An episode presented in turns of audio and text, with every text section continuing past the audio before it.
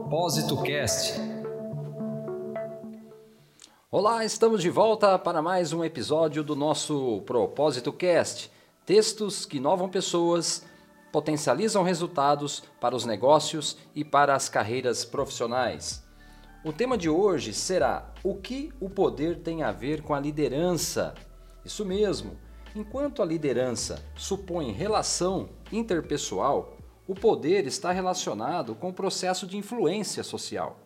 O poder consiste em conseguir que uma pessoa ou um grupo haja de forma desejada ou em manipular e modificar o comportamento dos outros, influenciando também seus pontos de vista e as suas ações. A psicologia social classifica o poder como tendo diferentes bases de influência e dentre as quais cinco são as suas principais características. Vamos a elas. Existe o poder legítimo, o poder da autoridade. É atribuído formalmente a uma pessoa. O poder é legitimado socialmente e a pessoa recebe a incumbência de dirigir os outros e de exigir as condutas de comportamento e as ações que achar mais adequadas. Portanto, estamos falando sobre o líder que tem o poder legítimo, baseado na autoridade.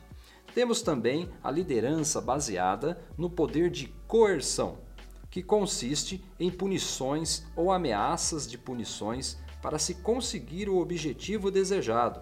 Está geralmente relacionado ao poder legítimo, mas nem sempre. Nas relações interpessoais, as ameaças de retirada de afeto e de reconhecimento bem como as ameaças de censura, de afastamento e de pouca atenção, são formas do uso do poder de coerção para se conseguir o que se deseja no dia a dia. Temos também um estilo de liderança baseado no poder de recompensa.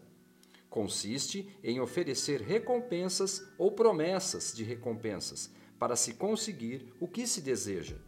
Nos relacionamentos humanos, as recompensas podem ser afetivas, físicas ou verbais, como elogios, olhares, sorrisos, abraços e etc. Temos também o poder da liderança baseada no poder de referência, que consiste em uma identificação com o modelo social. É uma liderança fortemente carregada de carisma, de uma pessoa que torna-se um ídolo ou um modelo a ser seguido. Por fim, temos também o líder com a interferência do poder sobre a experiência. Consiste em conhecimentos, informações e habilidades que são reconhecidos pelo grupo. Um exemplo é a influência de especialistas ou peritos que são respeitados pelo seu conhecimento e têm suas opiniões acatadas. Nas organizações, o líder formal tem um poder legítimo maior que os outros e também maior capacidade de influência social. No entanto, as outras pessoas também têm suas formas de utilizar o poder e exercitar alguma liderança informal, colaborando ou não com a liderança formal. Então, pessoal, o que acabamos de falar aqui agora foi sobre os aspectos da liderança sofrendo características de tipos de poder. Todas essas dicas foram tiradas do livro da Janete Knapik, chamado Gestão de Pessoas e Talentos, da editora IBPEX de Curitiba. Um dos livros que realmente fizeram muita diferença para muitas pessoas, para muitos profissionais, assim como eu.